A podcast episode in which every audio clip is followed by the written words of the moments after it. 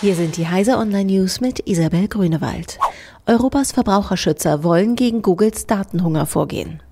Verbraucherschützer aus sieben europäischen Staaten wollen gegen möglichen Datenmissbrauch des Internetriesen Google vorgehen. Sie wollen bei ihren jeweiligen Datenschutzbehörden Beschwerde einlegen, teilte der Europäische Verbraucherschutzverband mit. Auch der deutsche VZBV erwägt laut dpa eine einstweilige Verfügung. Die Verbraucherschützer argumentieren, dass das US-Unternehmen mit seinem Tracking von Nutzerstandorten gegen die europäische Datenschutzgrundverordnung verstoße.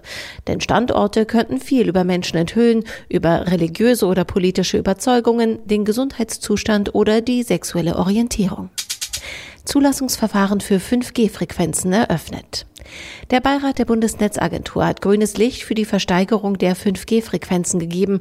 Nun können sich Interessenten für die Auktion im Frühjahr 2019 bewerben. Die Pflicht zu nationalem Roaming, das bei der flächendeckenden Versorgung helfen und Neueinsteigern den Markteintritt erleichtern könnte, steht nicht in den Bedingungen. Hier schreibt die Bundesnetzagentur ein Verhandlungsgebot vor und nimmt im Streitfall die Schiedsrichterrolle ein. General Motors streicht tausende Jobs.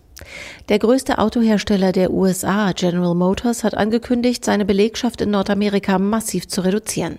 Der Stellenabbau ist Teil eines großen Sparprogramms, mit dem der Konzern fit für die Zukunft gemacht werden soll.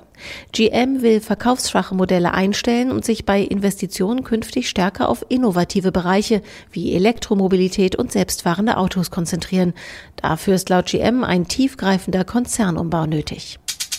Insight schickt erstes Foto vom Mars. Der NASA-Roboter InSight ist erfolgreich auf dem Mars gelandet und hat erste Bilder zurück zur Erde gesendet. Mit zahlreichen wissenschaftlichen Instrumenten soll der Roboter nun den Mars untersuchen und vor allem mehr über den Aufbau des Planeten und die Dynamik unter seiner Oberfläche in Erfahrung bringen. Diese und alle weiteren aktuellen Nachrichten finden Sie auf heise.de.